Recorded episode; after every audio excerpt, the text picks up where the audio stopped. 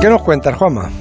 Dice el refrán que todos los amores acaban mal porque todos los amores acaban. En el fútbol sucede algo muy parecido. Son muchos los grandes jugadores que se fueron de sus clubes de toda la vida dando un portazo.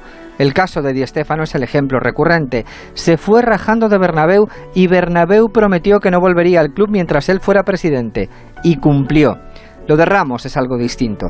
No hablamos de un futbolista que esté acabado para la élite o no lo estaba hace seis meses, de manera que no son los criterios deportivos los que justifican su adiós. Se trata de una discrepancia en los años de renovación o lo que es lo mismo, en el dinero.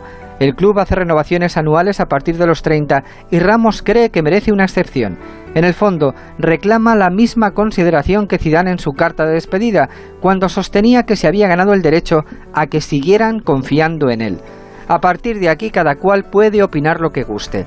Segurola y Ortego toman el adiós de Ramos como un proceso de renovación natural tan viejo como el mundo. Algo hay también, y tú lo citaste, Joserra, de limpieza de corrales. Hay jugadores tan grandes que hacen sombra a otros buenos futbolistas.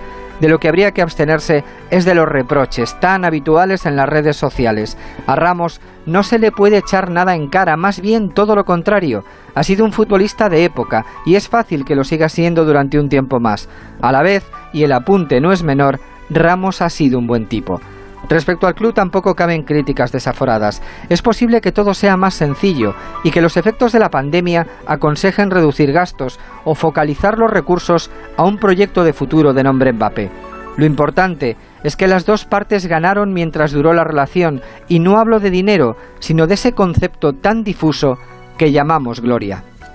Buenas noches. Me voy feliz esta noche, porque la noche que amenazaba tormenta ha finalizado con el nacimiento de una nueva vida.